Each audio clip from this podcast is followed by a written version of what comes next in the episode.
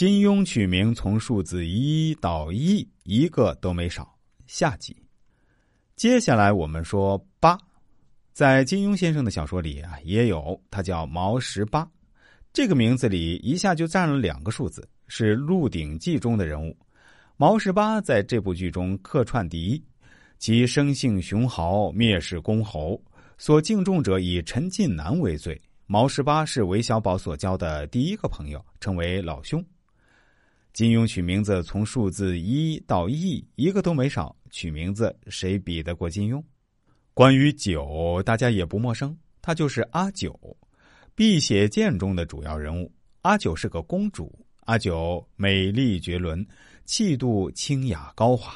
她也是青竹帮帮主程竹清的女徒弟，在《鹿鼎记》中是个超凡脱俗的高手。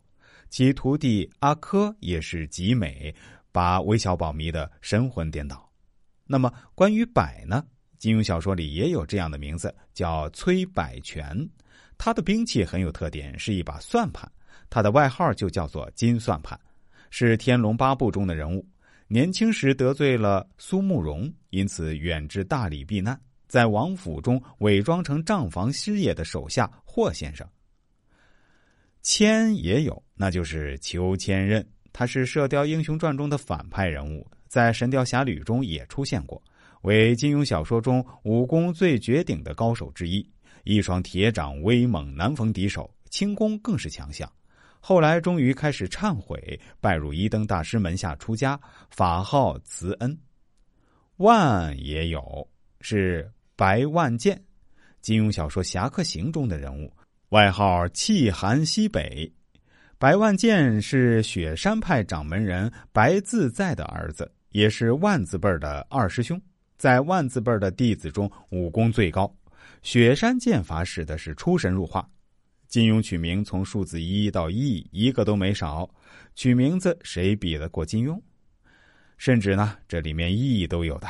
在金庸小说里，有一个叫史一刀的人。身为小乞丐的他，为人忠厚老实，性情好，误打误撞的使一刀，却成了一代武学宗师。